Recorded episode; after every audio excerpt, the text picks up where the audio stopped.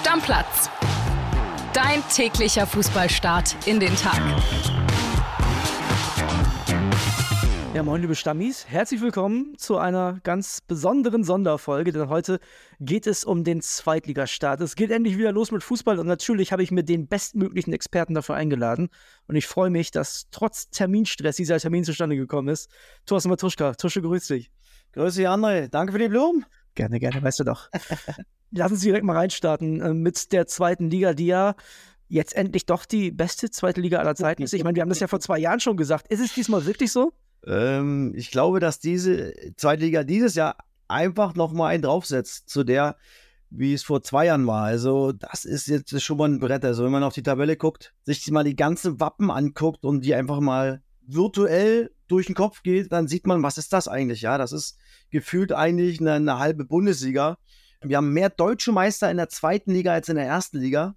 Und das, das sagt schon vieles aus und sogar mehr Gründungsmitglieder der Bundesliga sind jetzt in der zweiten Liga als in der ersten Liga. Also, das ist einfach irre. Und wenn du überlegst davon, wenn du die Tabelle anguckst, dass vielleicht maximal drei Mannschaften da rausgehen von den sogenannten Großen, von den Traditionsvereinen, was ja nicht immer so ist, das zeigt ja auch die letzten Jahre, dass es dort immer Überraschungen gibt, dann weiß man auch, dass die zweite Liga nächstes Jahr auch wieder sensationell geil ist. Und ähm, ja, plus Zuschauer, ich glaube, es wird einen Zuschauerrekord geben, wenn man da die ganzen Stadien sieht mit den ganzen Vereinen. Also da wird man Woche für Woche, Spieltag für Spieltag wahrscheinlich Spieler haben mit 40, 50, 60 oder sogar 70.000, wenn das Olympiastadion voll ist. Also ey, was will man denn mehr? Das ist geil und ich habe Bock darauf. Ja, wir wollen gleich über den Auf- und Abstiegskampf so ein bisschen reden. Es gibt auch viele David gegen Goliath-Duelle in dieser zweiten Liga auf jeden Fall. Vielleicht vorab mal, wenn du dir anguckst, was da für Transfers gemacht wurden in der zweiten Liga. Was war so das Ding, was dich am meisten geschockt hat? Wo du dachtest, so, das ist ein Brett. Natürlich Lars Stindl, Max Kruse und Heizenberg. Also darüber brauchen wir nicht reden. Also das sind drei Bretter. Drei ehemalige Nationalspieler, die unfassbar, ich glaube, die haben zusammen 1000 Bundesligaspiele obwohl ich Heizenberg gar nicht genau weiß, wie viele, aber ich glaube, Stindl und Max Kruse haben zusammen, glaube ich, 690 oder sowas. Das ist auch eine krasse Zahl, wenn man das überlegt. Von den, in den letzten zehn Jahren deutsche Spieler in der Bundesliga ist Max Kruse auf vier, was die Torschützen betrifft, und, und Lars Stindl auf sieben. Tja. Wo gemerkt, erste Liga. Und die kommen jetzt, zweite Liga. Lars Stindl kommt nach Hause. Sensationell, dass er das macht.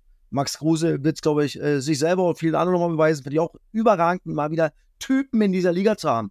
Und Marcel Heizenberg genauso. Da ist dann auch das Herz entscheidender als das Geld. Und ähm, ja, ich glaube, auf die drei kann man sich natürlich besonders freuen, aber auch ja, auf viele anderen. Und plus, wie gesagt, die Mannschaften sind einfach sensationell, die dort in der zweiten Liga rumturnen. Ich habe mal geschummelt, habe jetzt nachgeguckt, 165 Bundesligaspieler hat Marcel Heizenberg. So. Okay, da sind wir knapp bei 1000. Ja, also, hätte ich, habe ich im, im, Gefühl mehr gehabt. Du auch? Also ich meine, Nationalspieler gewesen und alles. Hat jetzt ja, nicht mehr gemacht ja, auch ein bisschen verletzt, nicht? Das muss man glaube auch äh, sagen, dass er da vielleicht ein bisschen ein paar Spieler liegen lassen hat.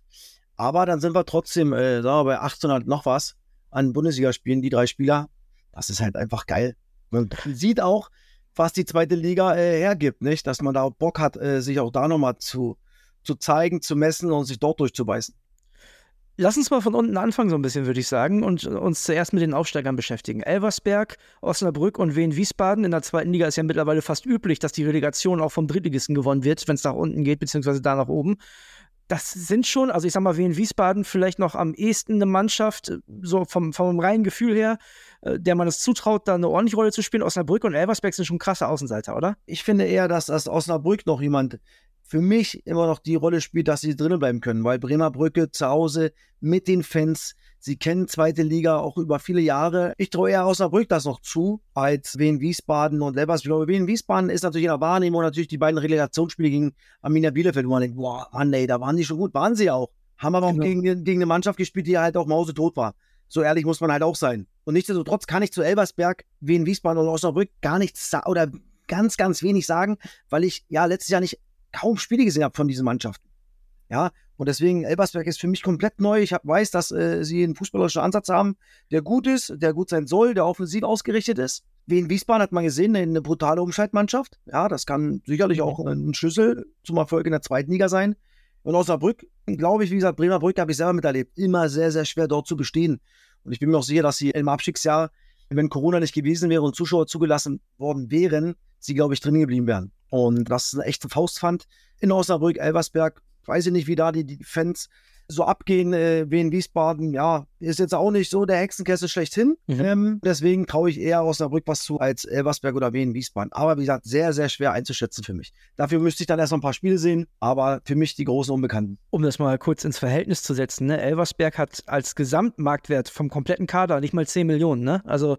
Ja, aber das so ist das Geile, das hat ja nicht immer was zu bedeuten, das ist das Coole bei dem ganzen Fußballsport. Genau, also sie sind jetzt ja auch nicht als Favorit, als Aufsteiger in die Drittligasaison gegangen und am Ende sind sie ja trotzdem hochgegangen. Ich meine, sie sind durchmarschiert, ja, das genau. muss auch mal sein. Also sind viele, viele Jahre in der Regionalliga hängen geblieben und dann haben sie, äh, haben sie es geschafft und sind komplett äh, durchmarschiert mit einem echten geilen Fußball, obwohl es hinten raus noch eng wurde, weil die Rückrunde dann nicht mehr so top war wie die Hinrunde, aber die Hinrunde hat halt das Ganze rausgerissen und da haben sie einfach unfassbar viele Punkte geholt und dann auch zurecht aufgestiegen. Lass uns mal so ein bisschen in der Tabelle weiter nach oben klettern. Und äh, wenn ich mir dann angucke, Eintracht Braunschweig, erste FC Nürnberg, Hansa Rostock waren so in der vergangenen Saison die Mannschaften, die sich mehr oder weniger gerade so gerettet haben.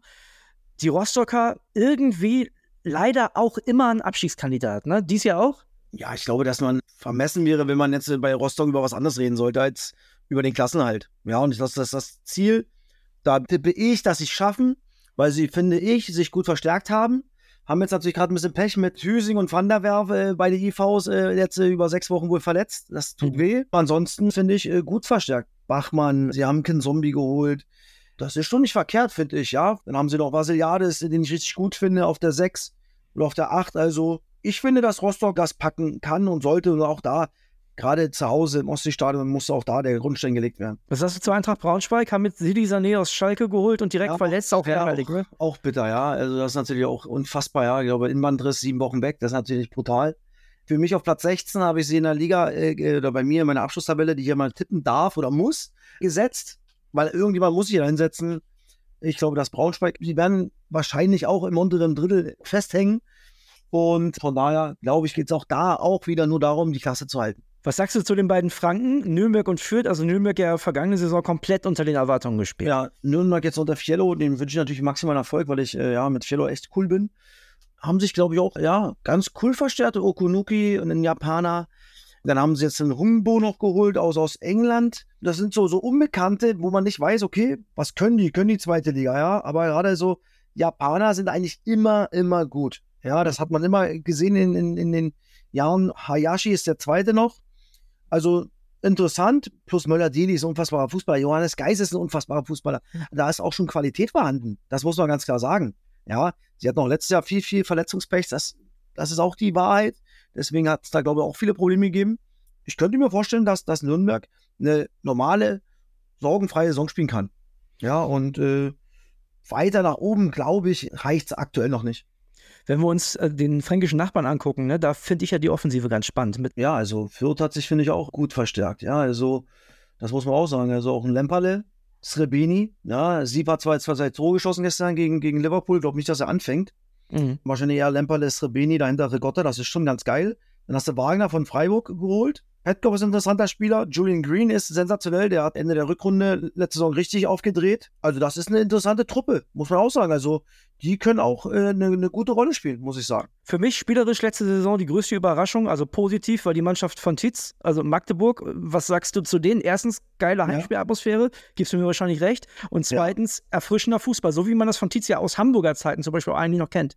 Überragend. Finde ich geil. Und für mich eine der Überraschungsmannschaften könnte Magdeburg werden sicherlich klar, bin auch ein bisschen befangen wie immer als Ossi, aber was du angesprochen hast, ein geiler Fußball, eine geile Spielidee, auch äh, gut verpflichtet, also großer Kader, viel Auswahl, können eine gute Rolle spielen, da bin ich mir relativ sicher, ja, weil mit diesen ganzen kleinen, wendigen Spielern, Cheka, Ito, Artik, Amaeshi jetzt auch Hamburg geholt, das ist schon, das ist schon ganz cool, muss ich sagen, und das äh, ist nicht einfach zu bespielen, da gibt es entweder vorne Pressen oder halt ganz tief stehen als Gegner. Ja, weil sie halt natürlich mit Reimann oder Pollersberg, je nachdem, ich glaube, es wird wahrscheinlich erstmal Reimann, weil Pollersberg verletzt war in der Vorbereitung, natürlich einen elften Feldspieler haben. Ja, und da wird es ja. halt schwer zuzustellen. Der haut die Dinger über 30, 40, 50 Meter auf den Punkt. Das ist schon cool. Aber, aber natürlich durch den offensiven Ansatz natürlich auch anfällig, weil sie viel, viel äh, Fläche im, im letzten Drittel hergeben. Aber wenn da nochmal die Balance noch besser wird, dann können sie eine richtig gute Rolle spielen. Schenken hier und da auch mal ein Tor weg mit dieser offensiven Spielweise. Ja, ne? Natürlich immer hinten rausspielen, kaum, äh, kaum lang. Das birgt immer Risiken. Aber ich finde es geil, das Ding durchzudrücken. Auch letztes Jahr als Aufsteiger die Mannschaft mit dem meisten Ballbesitz noch vor, vor dem HSV. Und das sagt einfach, ey, uns ist das scheißegal, wie der Gegner heißt. Wir drücken unser Ding durch und dann geht äh, Tietz auch mal das Risiko ein, dass vielleicht mal ein, zwei Bälle mal nicht dann funktionieren, wenn ich hinten rausspiele, aber er will es halt. Und dann nimmt das halt auch auf seine Kappe. Und ich finde sowas immer ganz geil. Bevor wir jetzt zu all den Mannschaften kommen, denen ich irgendwie zutraue, um den Aufstieg mitzuspielen, möchte ich noch eine ähm, Mannschaft raussuchen, die für mich ja nicht übers gesicherte Mittelfeld hinauskommen, das Holstein Kiel. Siehst du das anders? Ja, nee, sehe ich nicht anders, bin ich komplett bei dir. Kiel hat viele, viele wichtige Spieler verloren, großen Aderlass im Kader gehabt. Das könnte eine schwierige Saison werden für Holstein Kiel. Und dann gucken wir uns tatsächlich jetzt mal all die anderen Mannschaften an und denen traue ich allen zumindest eine Überraschung zu. Geht los bei Hannover, Kaiserslautern, ne, die beiden Traditionsclubs, weiter dann mit Karlsruhe, Paderborn, St. Pauli, Düsseldorf. Wen siehst du von diesen ganzen Clubs, die alle ihre Qualitäten haben, denn am stärksten? Also ich habe den KSC auf drei bei mir getippt in meiner Tabelle. Ich glaube, dass der KSC die Überraschungsmannschaft werden kann in Liga 2. Der Stindel-Effekt oder was meinst du? Stindel, aber auch, du hast 80 oder 85 Prozent des Kaders behalten. Und das ist immer wichtig, eine Achse zu haben, Abläufe zu haben, Automatismen zu haben. Ja, da weiß jeder, was er zu tun hat. Und du hast mit Heise links äh, in, in, in erfahrenen Recken und du hast aber auch Jung auf der anderen Seite, auf rechts, der auch über 130 oder 40 Bundesligaspiele gemacht hat, bei Eintracht Frankfurt Nationalspieler war. Also das ist, das ist Qualität. Das muss man ganz klar sagen. Dann hast du einen Wanizek halten können. Du hast noch einen Gondorf, den, den, den Häuptling in dieser Truppe. Daneben hast du einen Paul Nebel, der jung ist. Vielleicht hast du einen Tim Rossmann mit 19 Jahren, der da vielleicht noch eine Rolle spielt. Und vorne natürlich mit Stindl. Das ist doch ganz klar. Ja, und, und Schleusner, die beiden, ich glaube, die können sich sehr, sehr gut ergänzen. Und der Stindl ist ein brutaler Abschlussspieler. Also, der ist entweder vorletzte Pass, letzte Pass oder selber Tor machen. Also, das ist schon, ja, geile Qualität. Und ich kann mir vorstellen, dass die äh, vielleicht diese Überraschungsmannschaft werden, weil eine habe ich einfach mal rausgehauen, weil in jedem Jahr, seitdem ich das mache, gab es eine Überraschungsmannschaft. Nie haben sich die Großen, die man immer gedacht hatte, durchgesetzt. Und deswegen habe ich diesmal den KSC auf der Rechnung. Neulich wieder zu hören bekommen, Aktien, Börse, Sparpläne, das ist nichts für mich. Ich verstehe ja nichts von Wirtschaft. Das ist die teuerste Ausrede, sich nicht um sein Geld zu kümmern. Bei 10% Inflation, da kannst du ja quasi schon in Echtzeit zuschauen, wie dein Geld an Wert verliert. Aber das Beste ist, um sein Geld clever anzulegen, da musst du kein Diplom in Wirtschaft haben. Aber vielleicht solltest du reinhören bei Defner und Chapitz. Wirtschaftspodcast von Welt. Mein Name ist Defner, Dietmar Defner. Mein Name ist Chapitz, Holger Chapitz. Wir streiten als Bulle und Bär jede Woche um die Wahrheit. Wahrheit. Und wir wetten auch darauf. Immer wieder dienstags, überall, wo es Podcasts gibt. Und freitags auch sehen um 17.45 Uhr bei Weltfernsehen. Zu den ganz Großen kommen wir gleich noch. Also Paderborn zum Beispiel, ne, ist ja eh schon eine Mannschaft, die wirklich geilen Offensivfußball spielt. Ja, klar. Jetzt haben, die doch, jetzt, jetzt haben die Max Kruse noch dazugekriegt. Also meinst du, das wird noch besser? Du, das kann natürlich. Max ist auch ein Unterschiedsspieler. Also sag mal, also man kann über Max sagen, was man will, aber guck dir die Quote an, guck dir, wie viele Spiele er gemacht hat. Überall, wo er war, hat er funktioniert. Ja. Es gab keine, keinen Fall, wo er nicht funktioniert hat. Ja, er hat dann immer mal was anderes gemacht. Ja, weil er aber noch was anderes erleben wollte. Okay, aber er hat immer performt. Und auf den Jungen freue ich mich, weil es ein Typ ist. Fußballisch, ich liebe ihn, Fußball spielen zu sehen. Bloß, dass er auch mal was raushaut, wenn man ihn mal am Mikrofon hat. Und äh, ja, damit. Gerne mehr. Und deswegen ist Paderborn auch er hat auch das Potenzial für eine Überraschungsmannschaft, definitiv. Die Interviews sehe ich schon. Du und Kruse bei Sky, das kann ich mir richtig unterhaltsam vorstellen, auf jeden Fall. Hast du in dieser Gruppe noch jemanden, wo du sagen würdest, der fällt für dich da raus und muss sich eher nach unten orientieren? Kaiserslautern. Kaiserslautern, glaube ich. Ja? Ich glaube, Kaiserslautern wird eine normale Rolle spielen, aber jetzt nicht äh, oben mit eingreifen. Trotz Betzenberg. Ja.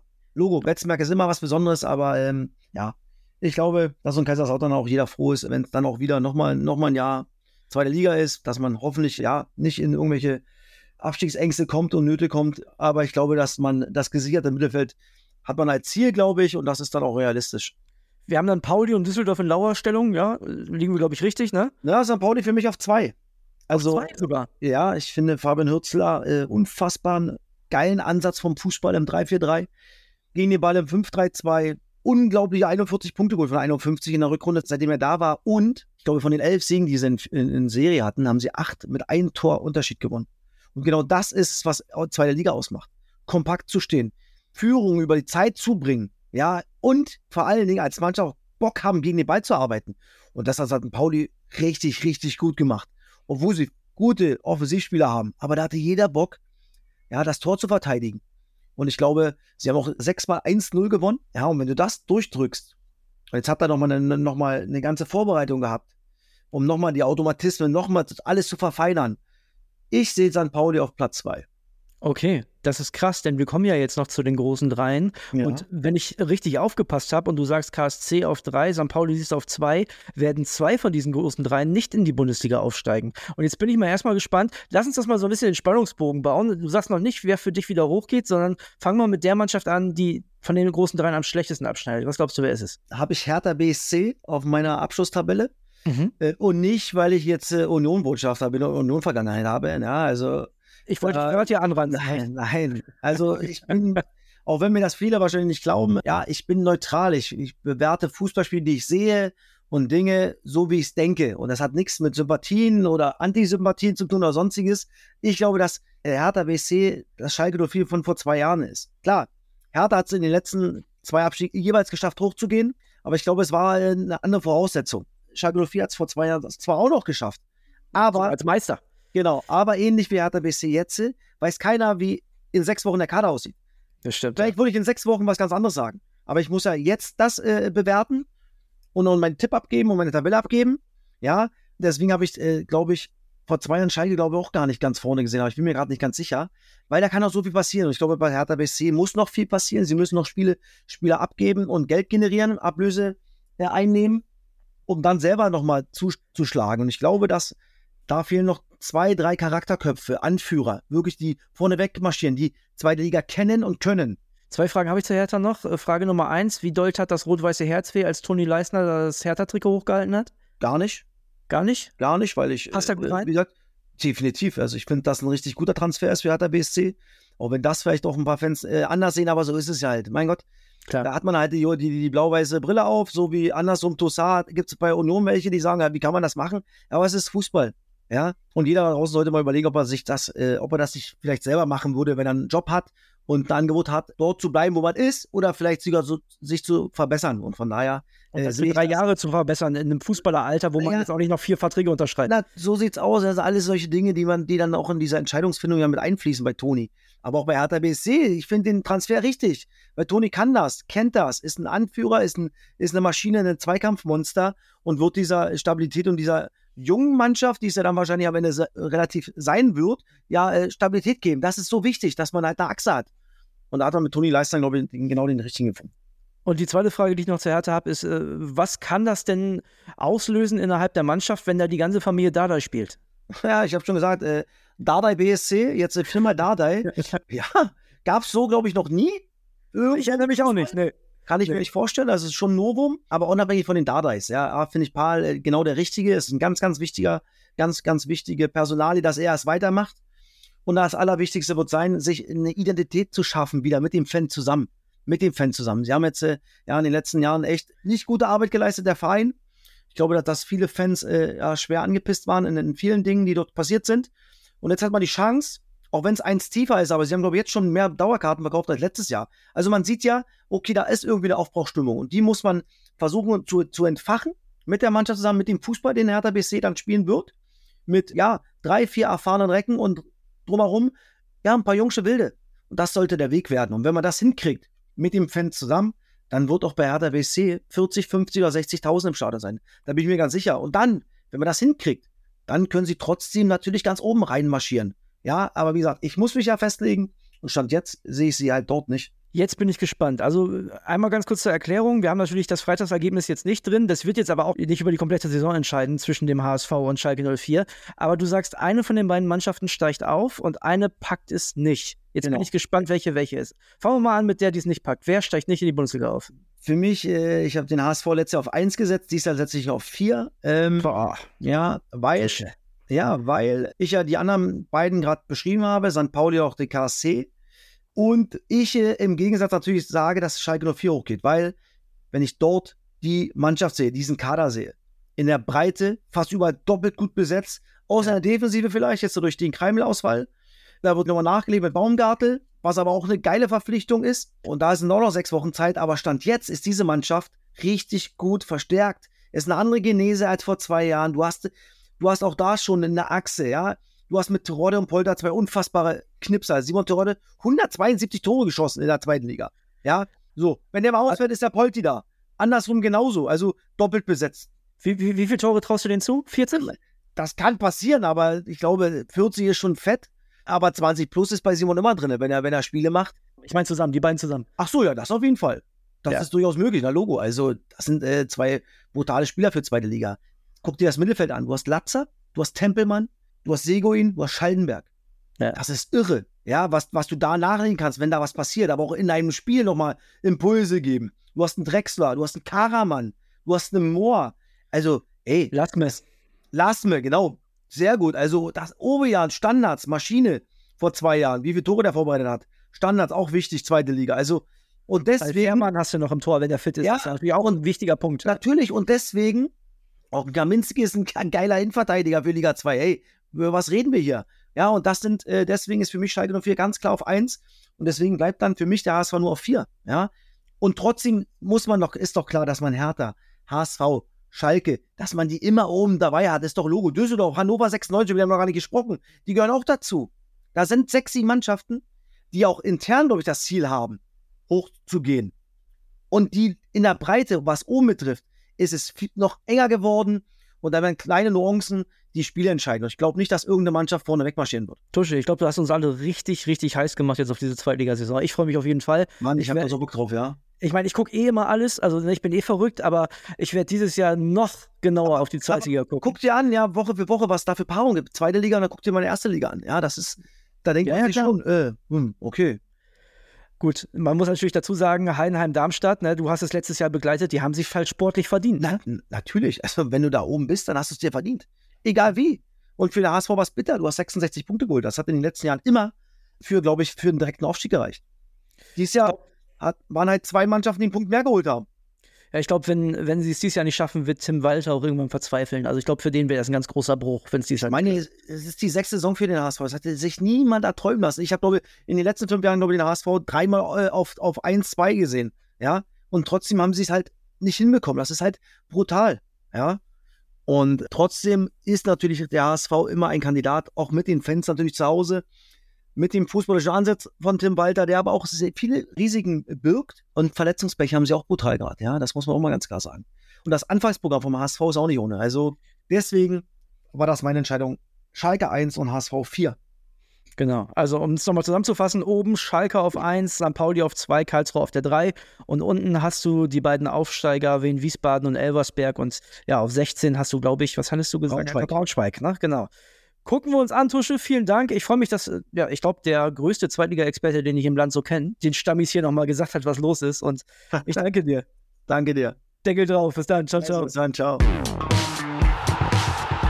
Stammplatz. Dein täglicher Fußballstart in den Tag.